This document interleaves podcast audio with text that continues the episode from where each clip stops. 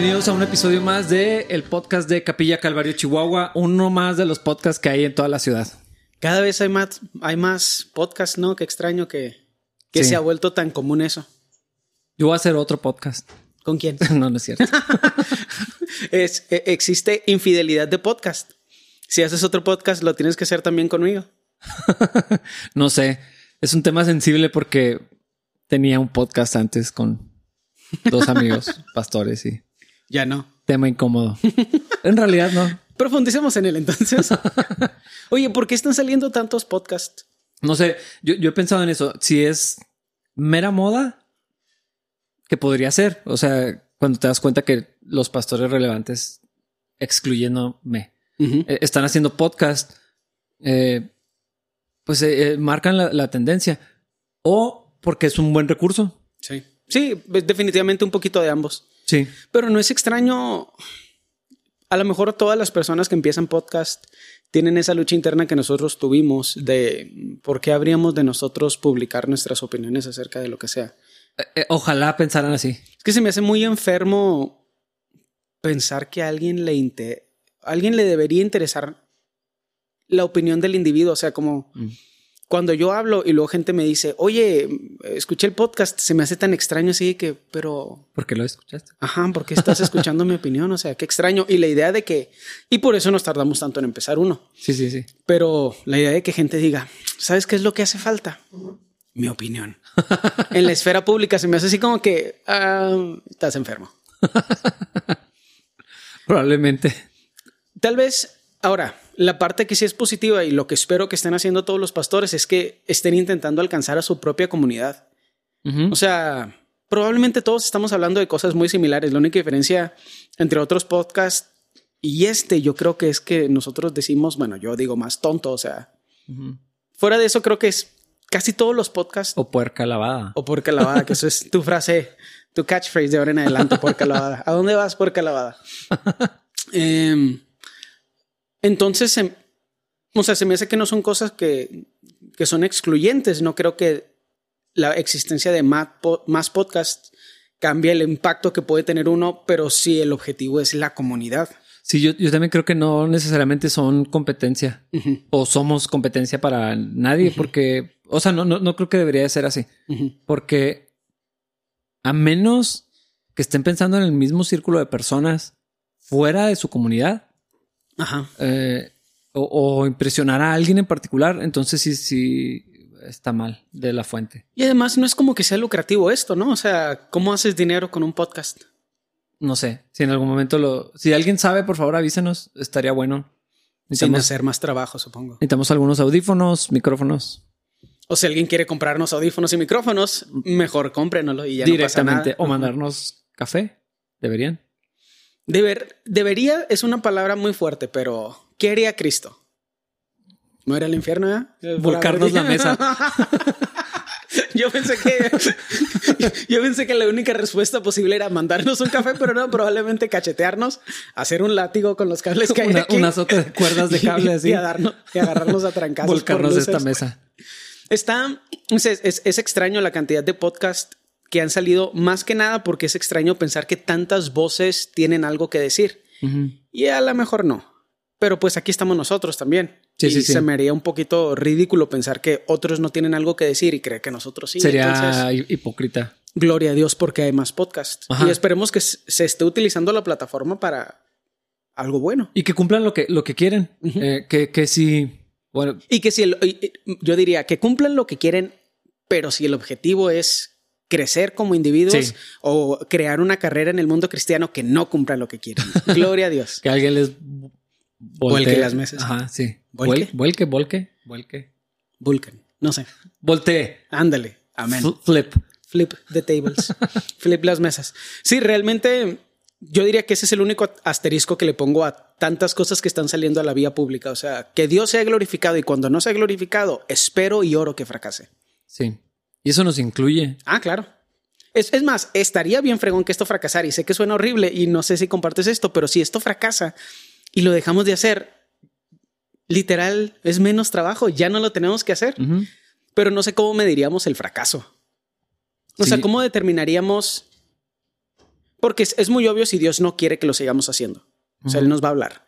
Va- va- se, se van a empezar a dar las situaciones de una forma muy natural y en nuestro espíritu lo vamos a poder sentir. Sí. Pero si la expectativa es el fracaso de alguna forma, o la medida más bien, ¿cómo sabemos cuándo dejar de hacerlo?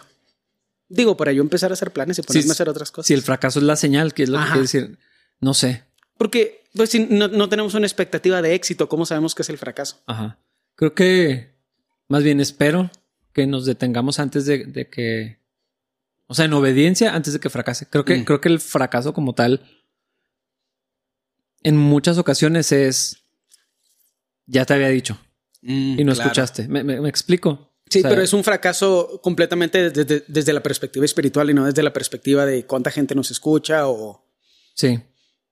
Creo que algunas cosas fracasan de esa manera porque no escucharon a lo, a- a- Sí. a lo que estaba antes. Sí, sí, sí. Eh, porque, no sé, o sea, con- considerando el, el carácter de Dios como padre, como Dios, alguien que es bueno, alguien que tiene misericordia, alguien que es paciente, alguien que endereza el camino cuando lo, lo desviamos, considerando todo eso, alguien que disciplina a tiempo, se me hace mu- muy difícil que, aunque Dios pueda hacer lo que sea, pero creo que es más consistente que Dios va llamando la atención. Sí. con paciencia, con una exhortación, una persona que te habla, e- es- esa cosa que hace el Espíritu Santo que te va diciendo ya, ya es tiempo. Sí, hablamos mucho de esa idea de puedes entender en teoría a través de la palabra, es la guianza del Espíritu Santo. Dios te puede doblar O te puede romper. o te puede romper, pero pues depende de qué tan necio En- seas. Entonces creo que el fracaso en toda la expresión de la palabra, independientemente de cómo se, se termine de ver eso en cada cosa, eh, es, es, es esa así, esa tercera, cuarta, quinta llamada de Dios, así que ya te había dicho y no escuchas y lo así te quiebra la pata. Porque nada más vas a terminar peor. Ajá. Es por amor, no por control. Sí, entonces quiero, quiero pensar que no nada más nosotros, sino que si en algún momento esto se tiene que acabar, escuchemos a tiempo y luego ya. Tú disfrutas hacer el podcast. Disfrutar, no si te, o sea, disfrutar. Se me explico como comer una hamburguesa o carne asada. Disfrutas hacer el podcast. Es que yo disfruto todo. Como te- tengo la filosofía de aún las cosas que no quiero hacer. Ya cuando las tengo que hacer, así como que ya pues. Sí. O sea, no me gusta estar con mi carota en ninguna circunstancia. Entonces, si tengo un compromiso o alguna actividad que preferiría estar en mi casa haciendo otra cosa, La dejas de hacer. sí. es lo que yo haría. Como, o sea, como, como que ya estoy aquí, entonces Ajá. como que ya me pongo en modo. Cambias tu actitud. sí. Ajá. Eso, eso e- es, no sé si es una filosofía, pero es algo que hago desde hace muchísimo tiempo en, en todo. O sea, Sí, es que yo creo exactamente lo mismo, pero llamarías a eso disfrutar. ¿Sí me explico? bueno, el- en el caso del podcast, sí. En el caso de otras cosas, tal vez no llega tanto. Ejemplos. No. Visitar a este. No, no es cierto. Cantar en hospitales. Ándale. Ok. Sí, sí, Eso sí. no lo disfruté. No lo hiciste con mala actitud. Ajá. Funerales. No, no me gusta hacer funerales. Sí, pues es literal las, de las cosas más tristes que hay. No disfruto hacer bodas. Se me hace una ocasión súper importante, pero no disfruto ponerme traje y tener que coordinar una ceremonia dirigida. Sí, hay mucha complejidad en eso. Sí, lo hago, lo hago con ganas, lo hago lo mejor que puedo, pero no es algo que, que diga, híjole, una bodita. O sea, no. Una bodita, espero que nadie fuera de los novios piense así. Uy, ahora sí me voy a echar unos cumbiones. No, no es cierto, yo sí pienso así. Tú sí piensas Más bien mi esposa, ella piensa más así que yo. en Ahora sí cumbiones. vamos a bailar unos cumbiones. Pero ni piensas en cumbiones. Yo sé que parece que no, pero estoy 100% seguro que sí. Bailar unos cumbiones, estoy seguro que ella sí disfruta eso. Pero no sé si está pensando Uy, uy, uy. unos cumbiones. O sea, más rara de lo que piensas. O sea, estoy seguro que muy seguido hace esto. creo que no quiero saber. Yo te digo. Eh, sí está, o sea, estaba pensando en eso del, de disfrutar el podcast. No sé, no sé si yo puedo decir que lo disfruto, pero no me disgusta. Mm.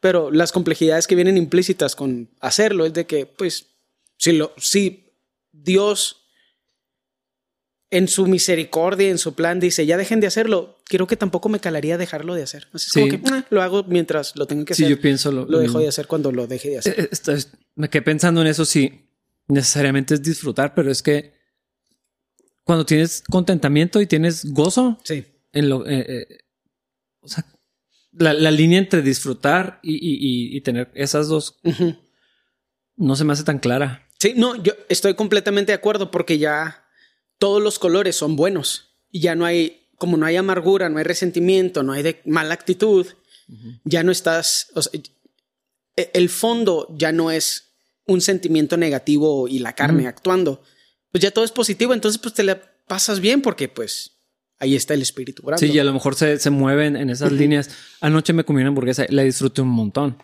pero no lo va a hacer todos los días. Y no sabes, y a lo mejor comparativamente no sabes si la disfrutas más que esto.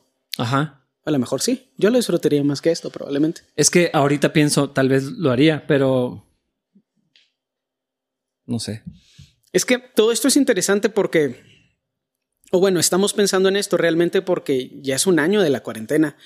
Ya es un año, tal vez un poquito más de un año de la pandemia. Feliz ¿no? cumpleaños a la pandemia. sí, feliz cumpleaños COVID-19. ¿Te acuerdas cuando pensamos, cuando pensamos que iban a ser tres semanas? Yo me acuerdo que yo era el pesimista donde yo decía tres semanas. o sea, yo sí, yo, yo en todo el tiempo yo fui el pesimista. Y yo así de que no, se me hace que tres semanas y luego no, se me hace que julio y luego yo escuché que hasta agosto y lo he estado leyendo. A mí se me hace que nos vamos a ir hasta el final del año. Yo siempre era el pesimista Sí. y todos estábamos equivocados. Nadie, nadie pensaba de verdad que un año. No. Yo me acuerdo cuando decían, no, esto se va a este- extender hasta septiembre. A mí me, me enojaba. O sea, yo decía, ¿de dónde sacan eso? O sea, no, esto, esto se va a normalizar. Y también creo que más o menos me estaba engañando a mí mismo, más o menos a propósito, porque no quería perder el ánimo Claro. y no me podía permitir a mí mismo eso, porque sabía que si yo perdía el ánimo iba a afectar a Wendy, iba a traer algo no bueno a mi casa y probablemente al equipo. Al equipo, sí. Yo, es, es que todos tuvimos que encontrar algo así.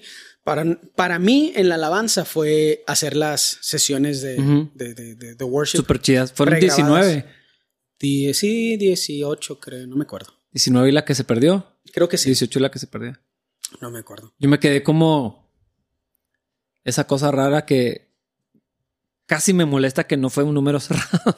No, yo que no fueron 20. yo siento exactamente lo mismo. Incluso se me hace que son 18 y la que se perdió porque iba a ser otra más, pero ya nos estaban empezando a salir muchas cosas mal. Mm. O sea, esas veces que ya la mente de nadie estaba actuando bien. Sí, sí, sí. Entonces dije, bueno, no se quedó en un número cerrado, pero se quedó en un número par. Entonces por eso casi creo que son 18 y la que se perdió. Mm. Porque yo había planeado 20.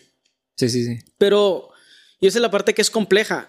Eso yo lo terminé haciendo para yo mantenerme activado mentalmente. Motivado, sí, sí. Y motivado, pero fue bien difícil incluir otras personas en ese proceso porque somos un montón de gente en el grupo de alabanza. Entonces fue de que, pues a ti te toca esta semana y a ti te toca esta semana. Entonces, muchos de los que participaron tocaron una vez cada seis semanas.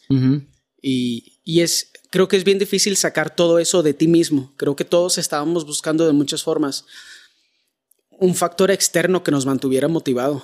Y Sí. en la cuarentena creo que si algo debimos aprender los cristianos es que la fuente tiene que ser buena porque no puedes depender de nadie más en cuanto a tu relación con el Señor. O sea, culpar a la iglesia por lo que dejó de hacer o no pudo hacer en la cuarentena habla muy mal de tu relación O, con o lo Dios. que no estamos haciendo ya también. Ajá. Sí. Sí, es, eh, hay mucha complejidad en eso, pero para mí la solución de casi todos los problemas es cómo yo estoy participando del problema en vez de la solución. Cómo esto es, y no me gusta utilizar la palabra culpa, pero tal vez sería correcto ahí, pero digo responsabilidad. ¿Cómo me puedo responsabilizar de mí, responsabilizar de mi relación con Dios? Eh, ¿De dónde está? ¿De mi servicio?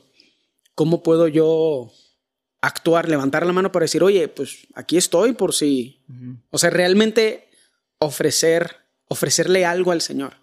Sí. Y puede ser en los servicios, en la iglesia, en la comunidad, hay muchas opciones, pero creo que sí necesitamos, creo que necesitamos meditar un poquito en el Señor y qué es lo que quiere que aprendamos de la cuarentena. Ahorita que estamos medio saliendo, aunque como siempre ya están prediciendo una tercera ola, Sí. Pero en teoría ya estamos saliendo, necesitamos reactivarnos y no hay pocas cosas que un factor externo o la comunidad puede hacer para que tu relación con el Señor mejore.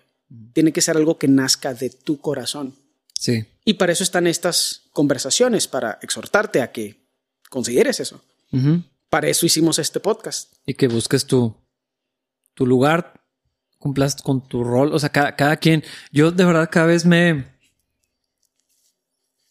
Asombro será la, la palabra. De, de, de, ver cómo es claro en la Biblia. O sea, son dos relaciones al mismo tiempo. Tiene que ser individual, pero casi siempre es en función de otros. Totalmente. Y hacia afuera. Y la necesidad que tenemos de, de, la comunidad no es lo mismo que la dependencia de la comunidad. Son dos cosas totalmente, distintas. Totalmente. Bien parecidas en, en, en la práctica, pero, uh -huh. pero no es lo mismo. Es que la fuente es diferente, pero como Ajá. no lo puedes ver, porque no puedo ver qué, cuál es la motivación detrás de tu acción, pues. Sí. Pero definitivamente tenemos necesidad de, de comunidad, pero, pero esa dependencia de lo que la iglesia hace, organiza, de lo que los líderes dicen, de si no, nadie me habló, no me, nadie me buscó y todo uh -huh. eso, híjole, está... Pues está fuera del esquema de lo que Cristo quiere para nosotros. Sí. Y, y, y, es extraño porque yo te aprecio y puedo decir, a lo mejor no muchos pueden decir eso, pero somos amigos y yo no dependo de ti. Ajá. Para mi relación con Dios, yo no dependo de ti.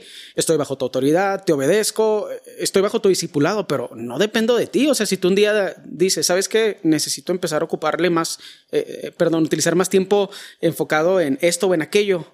Gloria a Dios. Mi relación mm. con Dios, si cambia, no estás mal tú. Pero va, va a continuar. Está, estoy mal sí, yo. Sí, sí. Porque eres una bendición para mi vida, pero yo no dependo de ti. Tú no moriste por mis pecados. Uh -huh. Se me hace que eso es importante. O sea, son cosas que son paralelas, no perpendiculares, no son mutuamente excluyentes. Sí. Yo recuerdo hace mucho, cuando tenía 19, 20 años, que atravesé una crisis muy cañona uh -huh. y terminé saliendo de la iglesia en la que estaba. Hubo chismes, un montón de cosas. Y parte de, de lo que me terminó de afectar no fue la razón, pero, pero fue un, un, elemento más. Es precisamente que no hubo nadie que, que, me buscara, que me llamara, que todo esto, ¿no? Y platicando con un amigo pastor me dijo, tú no te le debes a nadie más que a Cristo. Uh -huh. Y me lo dijo para confrontarme y para animarme al mismo tiempo. Sí. Pero esa manera en que lo, lo fraseó me, me, así se me quedó, digo, fue hace más de 20 años que escuché eso. Uh -huh. Y, y de, de pensar en no me le debo a nadie más que a Jesús. Uh -huh. Entonces no me le debo a capilla, aunque soy fiel a la iglesia. No me le debo a mis amigos, aunque procuro ser leal con ellos. Pero a, al Señor sí nos lo debemos. Uh -huh. Y eso es primero. Y cuando eso está en orden... Todo lo demás. Exactamente. Entonces la comunidad, la necesidad que tenemos de, de otros y, y, el rol del, del cuerpo está sano. Sí. Sí, totalmente. Por eso Jesús crecía para arriba, pero también para los lados. Uh -huh. Verticalmente y horizontalmente. Y es muy obvio, o sea, esa idea que tenemos del santo ermitaño no existe. Uh -huh. O sea, nadie es santo en un cuartito encerrado. Sí, eso no es cristianismo. Para nada. Entonces, otra vez es una exhortación esto que estamos haciendo, creo, uh -huh. que la, a que la iglesia recuerde su lugar. Sí. Tu lugar no está nada más en tu casa, nada más con tu familia, nada más con los que te caen bien. Y en teoría tampoco nada más en el templo o dentro de la comunidad. Uh -huh. Pero en todas esas cosas necesitas estar bien firme en tu relación con el Señor para que sea Él el que te esté guiando y no tus propias opiniones. Pero se tiene que ver algo hacia afuera. Uh -huh. Y el hacia afuera es individual. O sea, Dios determina hacia dónde. Pero hacia ningún lado, eso sí no es. Sí, yo estoy, estoy seguro de eso. He, he pensado mucho en el, la expectativa. De hecho, anoche platicaba con unas personas sobre eso. ¿Cuál debería ser la expectativa de un hombre promedio? Uh -huh. Y hablando de alguien con, con, familia, con un trabajo de... Aquí el 9 a 5 no existe, ¿verdad? Uh -huh. O sea, es 7 a 7, 7 a 8, 7 sí. a 11, o sea, no sé. Sí. Eh, 9 a 10 de la noche, cosas así. Uh -huh. eh, un, o sea, esa, esa, es la realidad de los trabajos mexicanos. Pocos tienen la libertad, libertad porque a veces ni los que tienen negocio. Sí. eh, pero, pero pocos, pocos tienen esta libertad o esta flexibilidad para hacer eh, otra, otra cosa. Ahora yo diría un paréntesis, pocos buscan esa libertad. También. Pero eso es un paréntesis que no, o sea, en el que no quiero profundizar, pero eso es, eso es un problema de enfoque y de identidad que después, o sea, es un tema para otro momento, pero para mí eso es un paréntesis importante en nuestra cultura de trabajo mexicana. De, definitivamente, precisamente a la luz de la demanda tan grande, ajá, tan o absorbente que, que, que existen en las empresas. Pero considerando una persona promedio en, en, en, un trabajo así, con una familia, probablemente haciendo alguna otra actividad económica extra eh, y con hobbies y vida, ¿qué se le puede pedir a una persona así? Y creo que cada vez estoy más convencido de que no existe el no tengo tiempo y el no puedo. O sea, se me hace una excusa muy pobre. Ajá. Eh, porque nunca, a, ninguna hora, en toda la semana, pero mucho de eso viene porque yo no puedo cuando son las reuniones en la iglesia. Yo no puedo los domingos que hay servicio. Y entonces cuando es en función de lo que la iglesia tiene la capacidad de crear, ahí es donde sale mal. Pero todos tenemos eh, espacio para, para extendernos hacia el cuerpo de Cristo y aún para participar de lo que sucede en la iglesia local, eh, sin importar el horario de trabajo, ni la vida que tengas, ni, ni nada. O sea, uh, creo que también hay una idolatría al trabajo ahí disfrazada de necesidad. Sí. Eh, y, y, entran algunos factores. Yo sé que no es, no es una generalización, pero a veces el estilo de vida que nos creamos se vuelve una imposición en vez de un lujo o una herramienta. Ya no te puedes salir de eso. O sea, lo he visto un montón de veces. Te, echas tantos compromisos para un estilo de vida que cuando dices, ah, quisiera, no sé, que mi esposa estuviera en la casa, ya no se puede. O eh, quisiera poder involucrar más en la iglesia. Pues a qué hora? O sea, tienes que cubrir todo lo que te echaste encima. Entonces, eh, Incluso Proverbios menciona cosas de cómo nos esclavizamos a todos esos procesos. O sea, son hay mucha sabiduría en proverbios que es bien difícil desglosar porque batallamos para aplicarla a nuestra vida moderna, pero me parece muy obvio. Y eso que estás diciendo es así literal en el clavo.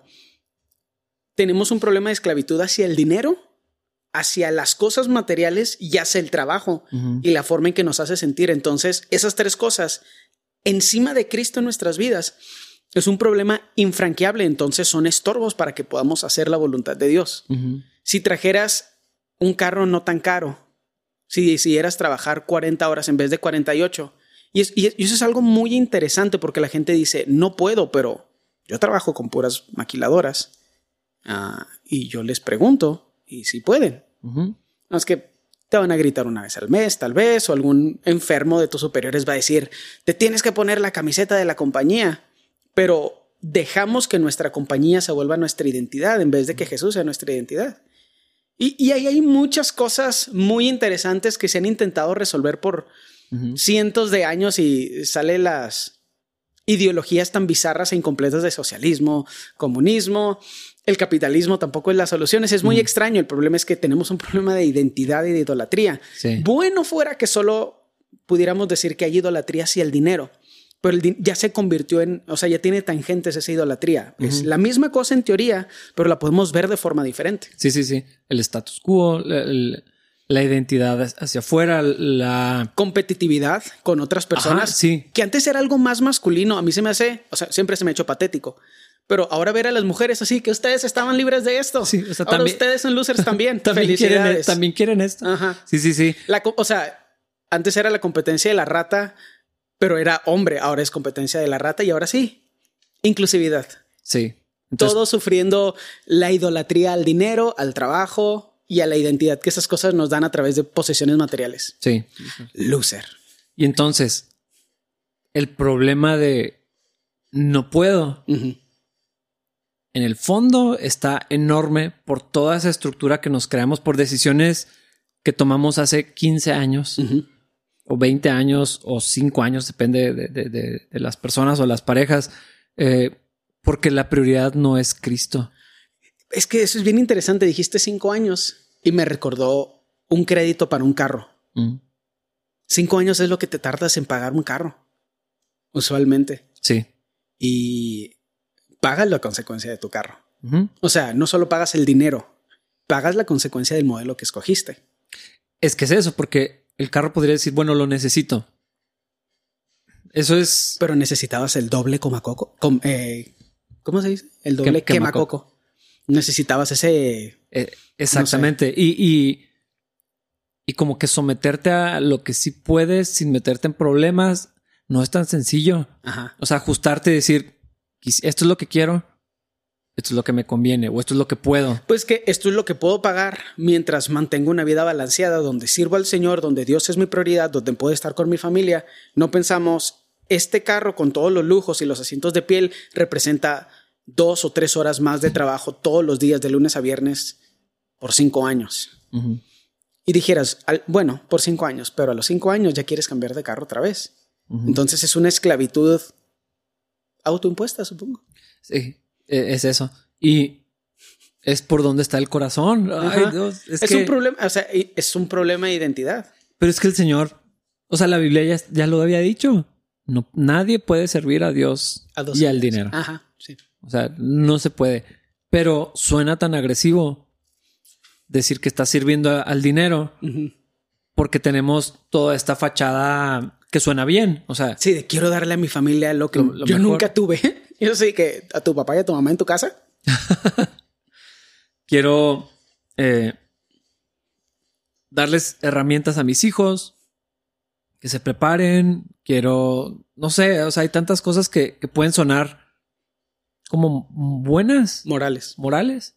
Porque no son buenas, porque si el resultado no es bueno, nunca fueron buenas. Ah, exactamente, pero, pero se, se, se traslapan. Y, y- y entonces yo decidí algo. Eh, no voy a discutir con eso, con, con nadie. Y lo que pienso es lo que decía este fin de semana hace- con, con respecto a la parábola de los talentos. Para mí está bien. O sea, yo, yo voy a decir, ok, tienes razón, no puedes.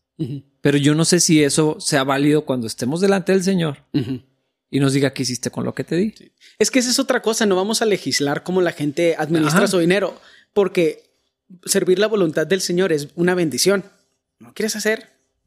A nosotros, eh, y esa es la parte que es más interesante, no necesitamos ayuda más que de Dios. Ujú. Sé que suena extraño y alguna gente con malos pensamientos en sus corazones lo va a interpretar como orgulloso. Ajá. Pero ayuda, no necesitamos ayuda.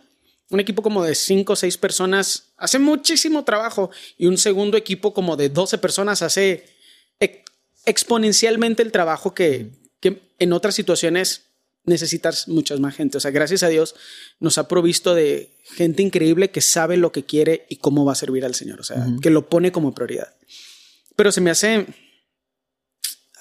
se me hace un poquito interesante ver cómo nos justificamos y cómo hacemos de nuestra vida lo que queremos, pero encontramos frases morales que nos permiten vivir como queramos.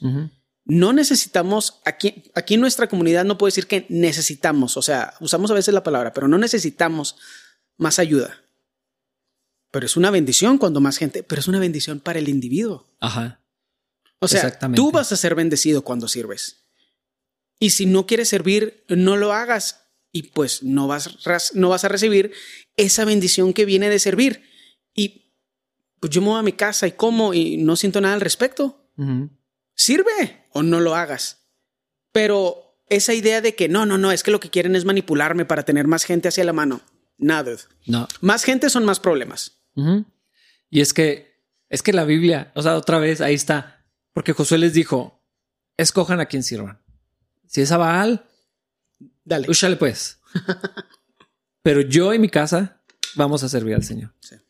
O sea, y, y, y si hay una tristeza, a veces es frustración, que yo creo que ahí ya es la carne, pero, pero sí, sí, sí me duele ver las, las razones que se venden a sí mismos, muchos. Pues que a ti te da tristeza por la gente. Sí. Yo no soy así.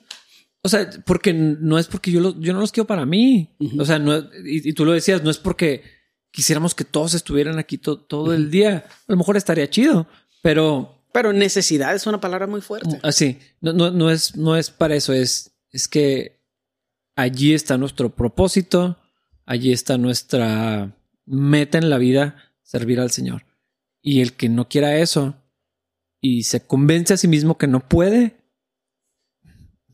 ¿qué hago? O sea, díganle eso al Señor. Denle cuentas a él. yo, o sea, yo no soy el Señor que les va a pedir cuentas de sus talentos. Eso definitivamente no es. Gracias a Dios que yo no soy eso. Yo le voy a dar cuentas de, de, lo mío y.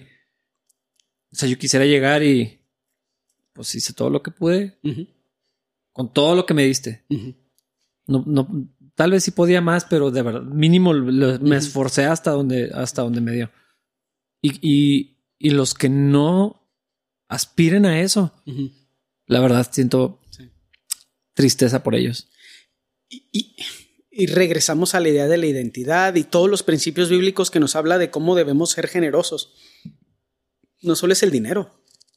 Cuando damos, y no está hablando de eso, pero siempre pienso en el principio, no por tristeza, no con tristeza, perdón, ni por, necesidad. O sea, cuando, no solo cuando das tu diezmo, tu ofrenda, cuando das tu servicio al Señor, no las de que, ah, qué flojera. Mejor no des nada. Alguien, alguien con mejor actitud lo puede hacer. Pero tampoco es por necesidad. Eso es algo que la cuarentena nos enseñó. Sí. necesitar a alguien para que sirva es algo que nos decimos, pero no es algo real. Nos gusta que la gente sirva porque es una bendición para ellos. Pero necesidad. Hemos, o sea, gracias a Dios hemos alcanzado un nivel de producción más alto de lo que, o sea, de lo que tiene sentido por la gente que ha decidido que servir es una bendición y que ellos dicen, ahí quiero estar. Y podemos hacer muchas cosas gracias a Dios porque Él proveyó a esa gente. Sí. Y gracias a esa gente también de forma directa e indirecta. Pero no lo hacen, o sea, ninguno de ellos lo hace por con tristeza o por necesidad. Ellos lo hacen con alegría y se ven el trabajo. Y, y sabes que está todavía mejor lo que dice al final, porque Dios ama al dador alegre. O sea, a Dios le encanta eso. no, sé cómo, cómo frasearlo. O sea, Dios ama a las personas que dicen, voy a servir porque quiero hacerlo, porque Cristo es mi Señor, porque amo a la iglesia, que es lo que a Cristo le importa, porque me interesa participar, porque Dios me ha bendecido un montón, porque tengo una vida bien fregona. Eh, pero así de que, ay, bueno, pues, pues que, pues pobres. O sea, no, híjole, esa, que eso es cuando das por necesidad. Así que, ay, pues es que pobres. Déjame les echo la mano, así que mejor no. Sí. O, o, con tristeza y pesar así de, bueno, pues ¿por qué? No lo hagas, no eres tan necesario. Sí. Y eso es algo que me digo todos los días a mí, porque hay algunas veces que empiezo a hacer las cosas con una mala actitud. Bueno, con una mala actitud que no es tan obvia, porque pues yo mucho de mi trabajo lo hago solo. Lo que hago para aquí, para el iglesia, mucho de lo que hago lo hago solo. Pero pienso, ¿por qué lo estoy haciendo? No lo tengo que hacer. Y pues es porque amo la iglesia. Yo, o sea, como soy yo. Hay gente mucho más llena de amor, o sea, más amorosa y más cariñosa y más... Digo, si yo lo puedo hacer por amor a la iglesia, nada más nos falta convencernos de que lo podemos hacer. Sí. O sea, yo que soy prácticamente un animal y así de que no, no me moleste nadie, nadie me voltea a ver, no quiero estar con nadie nunca bajo ninguna circunstancia. Y ahí estoy rodeado de gente la cosa el, que el cómic ese que te mandé. De que no es que estoy ocupado. Haciendo nada. Pero ahí es donde se glorifica a Dios. Porque fuera de nuestra personalidad, fuera de lo que la gente esperaría, Dios te usa y Él es glorificado porque nadie te da el crédito a ti. Entonces dicen, ¿cómo tú, Vato? No, pues Dios sea ese real para que tú estés haciendo esto. Ajá. Y para mí ese es el mejor testimonio, así ser la peor persona y lo que todos digan. No, pues a mí se me hace que Dios sí es real porque se me hace que sí puede usar a o la gente. O tú lo hiciste con tus habilidades morales y superioridad, o Dios es real. Se me hace que. Pero es obvio dónde. es que sí es obvio. O sea, o yo soy el mejor. O sea, yo siempre platico de eso con mis hermanos. O sea, cuando hablamos acerca del poder de Dios, es así de que o yo soy como el ave fénix que sale de las cenizas, o Dios es real y transforma vasos de deshonra y los usa para su gloria.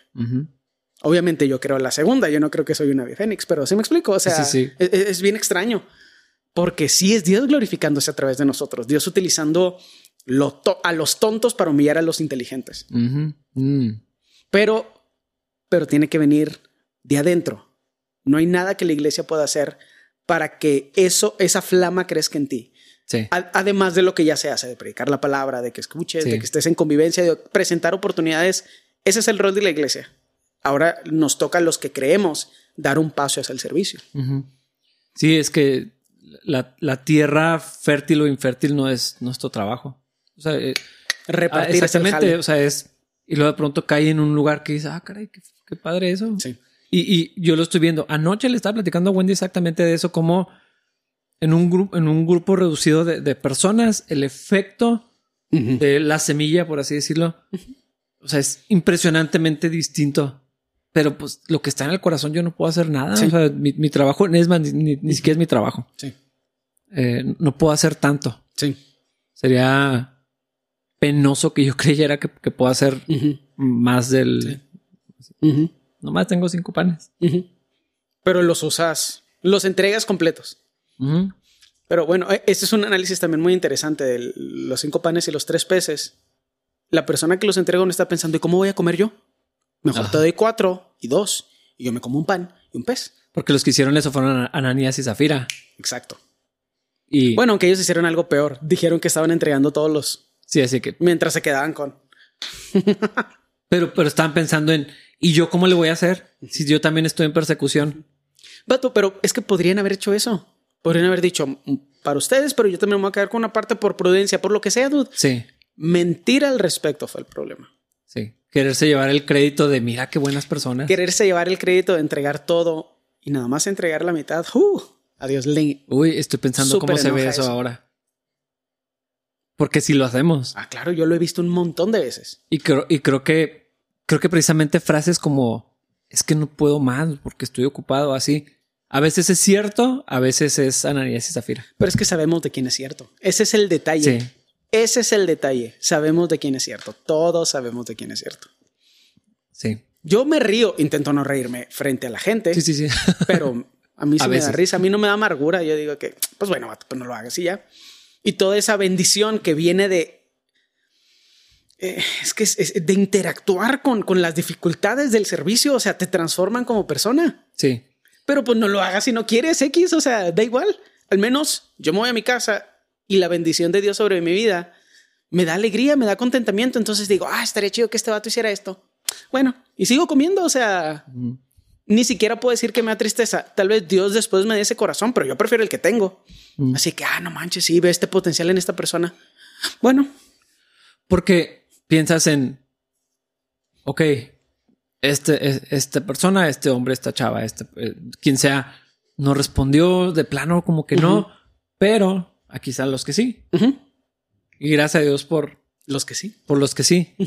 Y luego pones atención a los que sí y luego, los que no querían participar se ofenden porque... Sí. Sí. Sí, e, es que... Pero, pero todas esas cosas, eso es lo fregón del ministerio. Somos transformados de una forma que ni siquiera podemos empezar a considerar. Y yo le digo a la gente, sirve. No quieres, no lo hagas. Sería bueno para ti. Incluso al principio la mayoría de la gente que sirve estorba más de lo que ayuda. Sí. Entonces no puedo decir que invito a la gente a servir porque va a ser un beneficio para mí. Porque al menos al principio es mucho más trabajo. En lo que agarran vuelo, en lo que se entrenan. Y... En lo que su corazón se acomoda. Sí. Que, eso es algo en lo que, dan todas sus opiniones que están completamente incorrectas. sí. Sí, que pero hay Cristo. Con toda la iniciativa, pero así no sirve nada de eso. Con toda la iniciativa, pero así bañada en pecado. Y fíjate que desde esa perspectiva, a veces a veces la ayuda no es tan ayuda. Yo diría que casi siempre el principio de la ayuda no es ayuda. Sí, pero es lo sano. O sea, es, lo, es lo, que debería de, ser. Y, ese es el trabajo del líder, lidiar con eso, con la esperanza y la fe de que Dios va a transformar a esa persona para que sea una parte productiva del reino. Sí, y luego viene la multiplicación y vienen todas esas cosas padres, pero qué, qué lástima que mucha gente se convenzan de... O sea, están convencidos. Algunos están vendidos completamente a esa idea. Sí. yo no puedo. Yo la verdad no intento convencerlos. No. O sea, de que, a ver, ¿qué haces con tu tiempo? No, pues no quiero, no lo hagas, X. No me lleno de... O sea, ni siquiera me enoja nada más así que... Insisto, no me río. Ahí. A veces sí. Casi siempre sí, no es cierto. siempre me río. Pero bueno, el punto es que digo, ok, dude. O sea, o sea, es muy extraño. No es un producto que te quiero vender. Ajá. Y si no me lo compras, no voy a tener que comer. O sea, ah, mira, este está bien chido. No lo quiero. Ok. Ajá. ¿Y cómo? Así de que, ah, bueno, ¿y cómo estás? Y ya, o sea, X, da igual. Sí. ¿No lo quieres hacer? No lo hagas. Tú te lo pierdes. Ajá, exactamente. Sí. Pero qué raro porque es, tú, te, tú te lo pierdes de, de trabajar más. Ajá. O sea, Pero es que quienes, quienes somos ah, del otro lado de, ese, de esa obra es mucho mejor de quienes somos ahorita. ujú. Eso es algo increíble, el poder transformador de- del, po- de- de- del Espíritu Santo a través de su obra, a través de la convivencia con los hermanos. Yo lo veo en mí, o sea, a veces recuerdo cosas que dije y que no son tan diferentes a las cosas que digo, pero la intención con la que las decía. Digo, qué rollo. O sea, Dios es real porque lo puedo ver en mí o soy muy buena persona. Esas son las únicas opciones. O la transformación a través del poder del Espíritu Santo es real o, O soy Fénix. increíble. Yo no creo eso de mí mismo, creo completamente lo opuesto. Y me sorprende verlo, o sea, me, me sorprende, me sorprende ver lo que Dios hace en nosotros. Y por eso Dios se lleva la gloria. Yo hasta ahorita, o sea, nunca lo he hecho, pero no creo que nunca lo vaya a hacer. Yo no, no me considero una buena persona. Pero un vaso de deshonra que Dios utiliza para su gloria. Sí. Yo creo que hay mucha libertad en eso. Cuando, cuando dejas de luchar por pensar en o, demostrar que eres buena persona. Yo, yo tengo mucha paz en eso, en decir, no. O sea, ya, ya sé que soy. Y, o sea, por eso me, gusta tanto esa expresión de simul justus et peccator. No quiere decir que es. Yo sé que la Biblia me llama santo, pero, pero así de que yo sé lo que soy sin Cristo y al mismo tiempo sé lo que soy en Él ahora. Exacto. Y tengo tanta paz en, en- en reconocer, no es cinismo, no es No es una licencia para pecar. exactamente, no, no, no es para permitirme ser necio. Así que cálmate, Caifás. No estoy haciendo un esfuerzo por pecar. Ajá, Caifás. Caifás era el sumo, el no, el sumo sacerdote, el no, sí era el sumo sacerdote de la orden de los fariseos o algo así. Sí, No sé, es un insulto que uso mucho con la gente que es muy legalista. Caifás.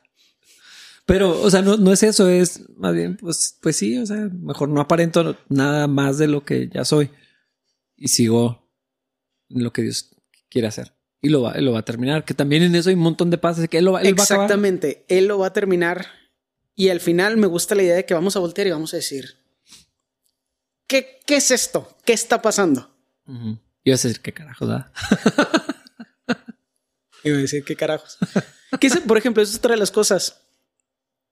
Yo soy el tipo de persona que no deja de hacer las cosas porque la gente me, dije que las deje- me, me dice que las deje de hacer, Ajá, ajá. menos cuando estoy en lo correcto. Y algo que Dios ha transformado en mí es que cambio cosas que no están incorrectas porque la gente me lo sugiere. Que suena como pues, una persona humana normal, pero yo jamás hago eso. Mm. Y cada vez digo menos carajos. Porque hay gente que le ofende y a mí se me hace ridículo que les ofenda. Yo tengo que decirle a uno de mis hijos, no puedes decir así. Bueno, eso sí, no es, digamos que esa no es la mejor situación, pero yo soy un hombre de 32 años. Sí, pues sí. Pero eh, este hijo, que no diré cuál, No, no, yo tampoco voy a decir cuál, pero todos sabemos quién. dijo, pero David dice así. Lo debe haber dicho con el tonito de la Biblia, dice así.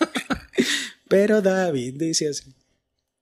Sí, sí me explico. O sea, pero ese es el poder transformador donde ya hasta los detalles pequeños se los adjudicamos a Dios, así que yo jamás haría eso, pero hay algo en mí que no soy yo, que no me puedo adjudicar a mí mismo como individuo, que me hace reaccionar con amor en vez de con como ignorar las sugerencias de las personas. Sí, sí, sí. De minimi- minimizarlo, despreciarlas tal vez era. Sí. Que, es el, que ese sí es como que, no sé si puedo decir que todavía lo es, pero sí llegó a ser mi primera reacción así de que por estas tonterías me estás molestando. Mm. Y todavía hace dos o tres años era mi primera reacción así de que, dude, Sí. es- esto no es importante, ¿por qué me estás molestando? Y cada vez crece más en mí un amor que dice, bueno, X. Sí, pues preferirá Mejor no a la digo otra ya. persona. No lo digo y ya no, no hay problema. Debo admitir que todavía se me sale. Ah, sí, todo el tiempo. Más en mi casa. Es que estoy muy en confianza. Pero también ahí, o sea, yo no te voy a decir no digas así, más bien educo a mis hijos. Sí, yo le voy a dejar de decir a Jonás en el oído. Sí, no, no sé si lo vas a hacer, pero al menos él sabe que no puede hablar así. Todavía. Todavía. y está esperando a, crecer para poder decir. Como, ay, Dios mío. La vamos a chocar ese día. Le va a regalar un póster o algo así. No, lo va a mandar a otra ciudad mejor antes de que eso pase. Mándalo a vivir conmigo. ¿Nombre? sí, todavía peor.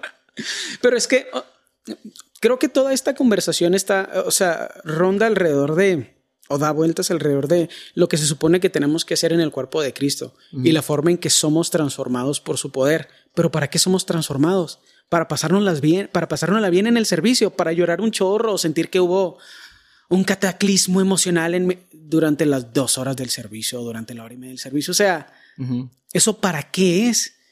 El Espíritu Santo no es para pasársela bien, es para empoderarnos, para que en la semana no seas la peor versión de ti mismo, para que seas Cristo.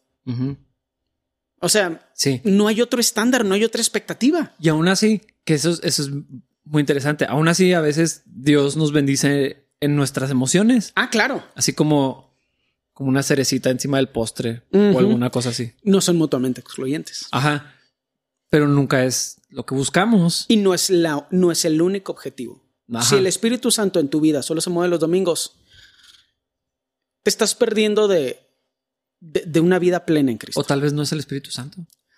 Yo no sé. Yo, yo, la verdad no quiero decir eso, porque eso es lo que creo. Yo creo que no es el Espíritu Santo, nada más lloras con facilidad con ciertas canciones, pero prefiero no afirmarlo como una certeza. Pero yo, pero qué inútil versión del mover del Espíritu Santo, porque el Espíritu Santo lo necesitas cuando te estás peleando con tu esposa, no cuando estás llorando en la iglesia. Ajá. Entonces, buscarlo los domingos es buscarlo dos horas, un día a la semana. Cuando todos alrededor de tu vida saben que lo necesitas de lunes a viernes. probablemente mucho más. También los sábados. seguramente más.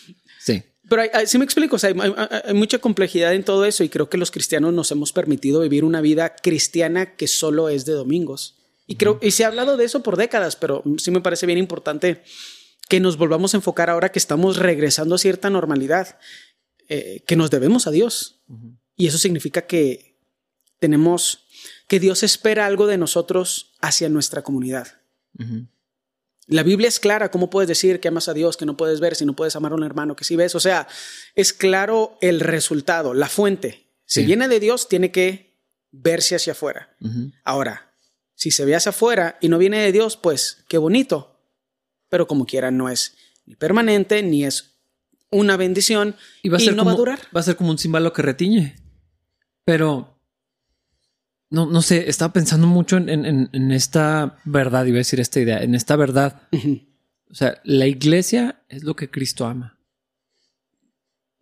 No puedo seguir a Jesús sin amar lo que él ama, lo que, o sea, literal, su vida la dio por la iglesia.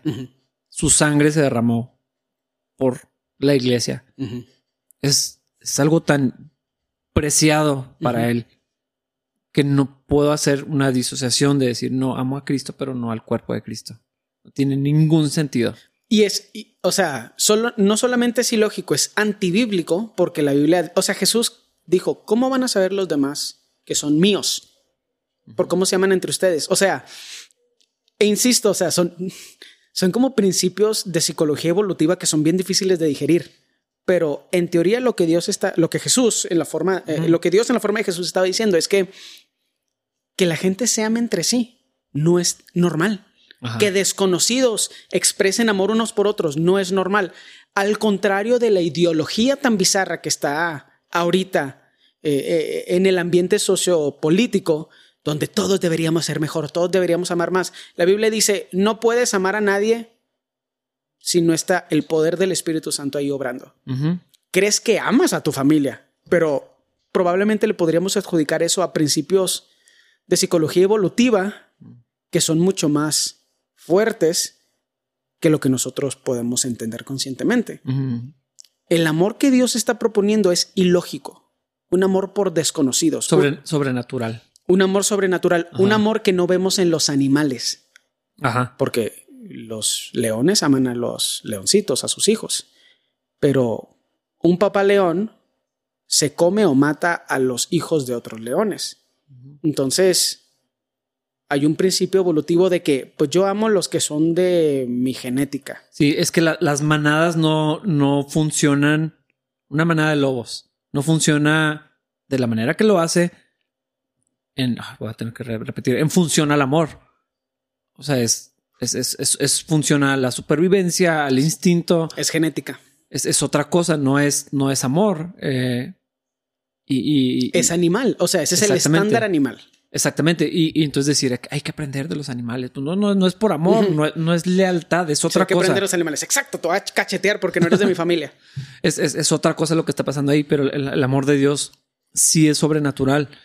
Y amar a la iglesia, aunque quieran bailar unos cumbiones,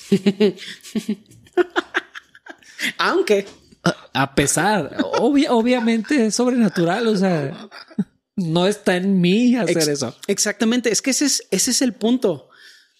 Necesitamos adjudicarles todas esas cosas buenas al Señor y no a nosotros mismos. Ajá. Porque también lo dijo Jesús. ¿Cuál es el mérito de amar a tus amigos y a tu familia? El mérito es amar a tus enemigos. A tus Eso es lo que es sorprendente. A nadie le parece normal. Eh, eh, son principios que no entendemos porque nos adjudicamos bondades a nosotros. La Biblia dice completamente lo opuesto. Y es extraño esa idea de que podemos tener un amor incondicional como humanos a otro humano desde nuestra carne. Es antibíblico. No importa qué tanto crees que quieres a tu hijo. Es completamente antibíblico. Es un principio biológico y se lo podemos adjudicar mucho más a eso que algo moral o consciente. Contra eso estamos peleando los, los cristianos, contra nuestra humanidad, contra nuestra carne. Y la expectativa, la propuesta divina es, hay algo superior a eso que es espiritual. Es increíble. Sí. Es sobrenatural y los resultados son sobrenaturales. Pero esa es la invitación que nos hace el Evangelio. Toma tu cruz cada día, Niégate a ti mismo. ama. Y no, no ames de la forma que aman los animales.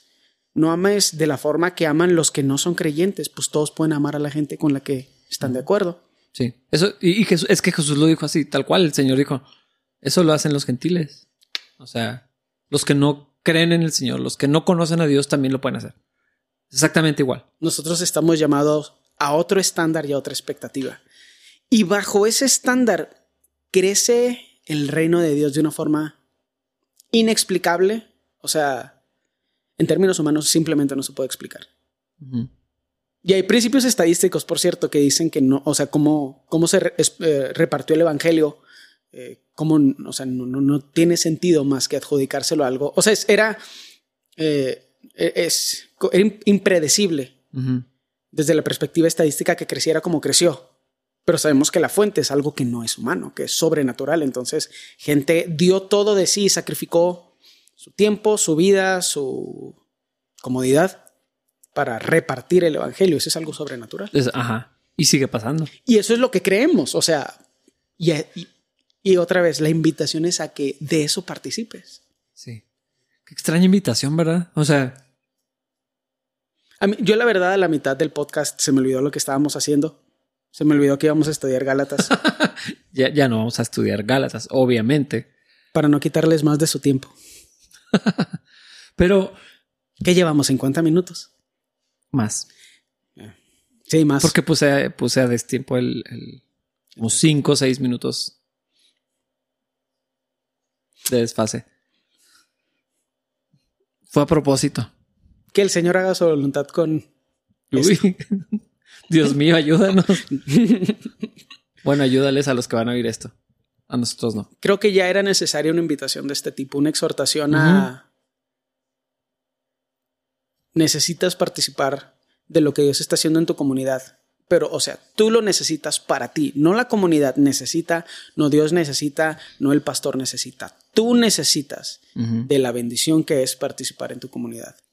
Y al mismo tiempo es, no nada más es algo que te gustaría, tú te lo pierdes. O sea, sí es eso, pero, Sí, ese es nuestro lado de la... Ah, bueno, pues si dices que no, no pasa nada. pero separar, o sea, como decir, puedo ser un discípulo de Cristo sin participar en su obra. No. O sea, y aparte es privilegio, o sea, estar, ser colaboradores en la obra de Dios. Como que no, no hay, no hay actividad más suprema ni más gloriosa que, que, que participar de la obra de- del Señor. Y yo no sé qué es adentro de nosotros que no podemos ver la, la gloria. Yo creo que aquí se aplica eso, la gloria de, de, de poder estar en la obra del Señor y decir, esto es lo que yo hago. Y, y eso no significa estar al frente. Bueno, O es que ahí también estás tocando en una parte muy humana del Sí, problema. eh, no, o sea, porque muchos, no, pues es que a mí no me han invitado a predicar.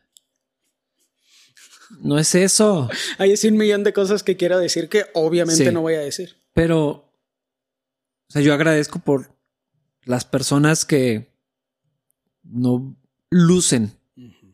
Que en Capilla tenemos un montón Muchísimos. de, de gente. Eh, hay, hay lugar para más, eh, eso, es- eso es seguro, pero hay un montón de gente que viene entre semana, que hace cosas los domingos y que nadie sabe qué son. O sea, a veces los ves y dices, ay, pues qué bonitos muchachitos. O, La- porque la verdad es, es- No, hay, hay- hay lo opuesto. O sea, hay veces que los chavos, por ejemplo, el sonido están trabajando y ni siquiera los ven bien. O sea, los ven así como que nada más están de pie. Yo así que sí, señora, yo les dije que fueran. Necesitamos pues que arreglar eso tiene ya. pulgas. eh, que- que- Literal. Ese que eh, sí, yo les pedí que fueran. Necesito que hagan ciertas cosas. sí. Porque está con la tablet, pero están editando así la transmisión. Ah, sí, cierto. Sí, Eh, ya escuché varios de esos. Yo sí que sí, yo les pedí que lo hicieran. Están Es- trabajando. eh, Eso es algo que necesitamos hacer. Pero es, es más, pens- pensando en, en- ese grupo de adolescentes cuasi adultos, eh, Casi adultos, dude, qué rollo. les tengo un montón de cariño a todo el equipo y a todas las personas, pero, pero pienso en ellos y digo, para empezar, no es lo común, o sea, no son, no hay 40 chavos y podríamos tener 40 chavos sirviendo. Y esos poquitos que se levantan y ahí vienen sin desayunar y, y o sea, vienen a trabajar, vienen a servir, vienen a, a- hacer eh, co- como que de un adulto que, que lo procesa y que dice- toma responsabilidad, que pienso que es parte de la madurez, o sea, decir, tengo responsabilidad en otros, pero, pero en particular con ellos, así se me llena el corazón cada, Sí, claro. cada domingo que, Sí. que los veo así sirviendo y Especialmente porque no están enfrente. O sea, Ah, eh. porque mucho de lo que hacen pasa completamente desapercibido o al menos no se sabe que son ellos. Y hay algunas, hay algunas veces que reciben críticas o regaños por hacer lo que se les pidió que hicieran. ujú, Me parece, eh, me parece que ellos son un buen ejemplo de Dios glorificándose a través de el servicio de alguien. sí, y ellos están siendo transformados, porque también podemos decir que no son quienes eran cuando empezaron a servir. Ah, totalmente. Y, y- y lo padre es que a nosotros nos ha tocado ver eso.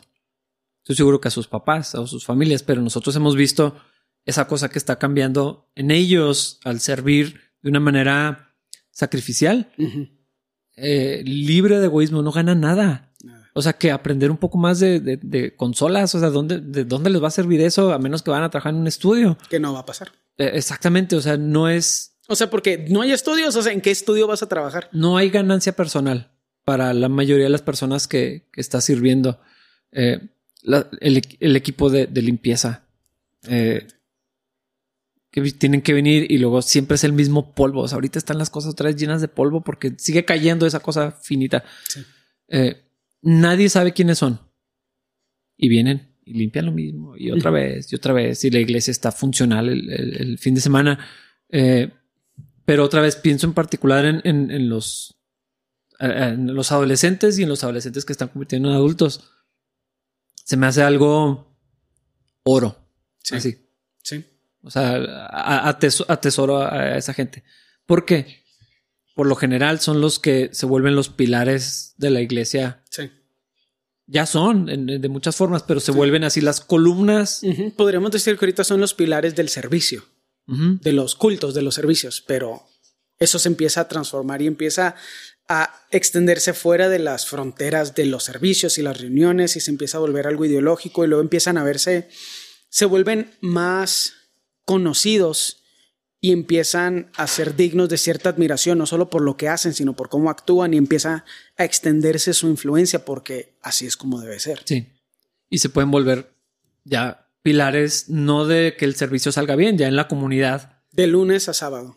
no solo los domingos. Exactamente. A eso aspiramos y eso está disponible para todos. Pero una vez que la invitación está abierta, creo que es un poquito infantil esperar que alguien venga a buscarte, especialmente si eres un adulto y mucho más si crees que eres maduro. Sí. Y si alguien te tiene que ir a buscar, no eres maduro. Ajá. Sí. Y ya, no pasa nada, o sea, no tienes que ser maduro ya, pero me parece muy claro, si, si la iglesia tiene que buscarte para que sirvas, hay un problema de inmadurez ahí.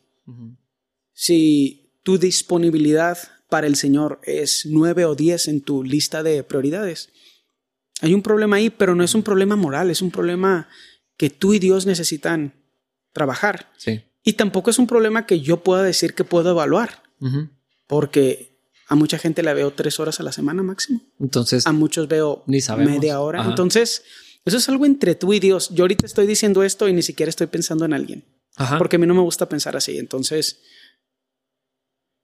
si te cae el saco, póntelo y deja que el Señor haga su voluntad en tu vida. Sí. Y vamos a ver qué sucede con Capilla Calvario una vez que más personas estén dispuestas a vivir la voluntad del Señor y a servir, no solo en los servicios, sino en la comunidad. Ujú. Qué fregón. Yo, yo, yo estoy con todo esto, estoy emocionado, la verdad, de lo que Dios ya está haciendo y de, y de lo que va a pasar. Aún con las incertidumbres que están ahí en, eh, en el ambiente eh, y mis dudas personales, pero, o sea, como que sí, sí me emociona saber, no, no pensar, saber que Dios está moviéndose y que hay algunos que van a responder. Ojalá fueran más, eh, pero, pero sé Sí, que va- pues que siempre queremos más, pero no para nuestro beneficio, porque sabemos lo que necesita Ajá. cada uno de los individuos. Y- Eh, eh, de forma general, no de forma específica. Exactamente. Y todos esos que van levantando la mano y que, y que dicen, ah, yo sí quiero, yo sé que lo tengo que hacer y al mismo tiempo lo deseo hacer y quiero estar en, en lo que Dios está haciendo. Van, a- van a pasar cosas muy chidas. Sí, es que seguro. necesitamos servir al Señor, necesitamos vivir su voluntad. Nosotros, para nosotros. No por tristeza, no con tristeza, no por necesidad, no porque vimos que algo hizo falta, no, o sea, él es bueno para nosotros. Y en esa área de oportunidad que podemos ver, a lo mejor el Señor quiere que empecemos a actuar. Sí. Invitación abierta. Este podcast así se llama invitación. Peor nombre. Los invitamos a ayudarnos a pensar en un Dani, nombre. no le pongas ese nombre, por favor. Pero bueno, nos vemos en el siguiente episodio. eh, el próximo miércoles. Estén pendientes también de la información que vamos a estar comunicando acerca de Semana Santa y, lo, y lo que se viene. Definitivamente no vamos a hacer todo lo que quisiéramos o medio planeábamos hacer para, para esta temporada. Pero bueno, vamos a trabajar con lo que, con lo que se puede. La próxima semana sí vamos a estudiar Galatas. Sí. No es una promesa, es un tal vez. Sí, vamos a cumplir. Nos vemos en el siguiente episodio. Bye.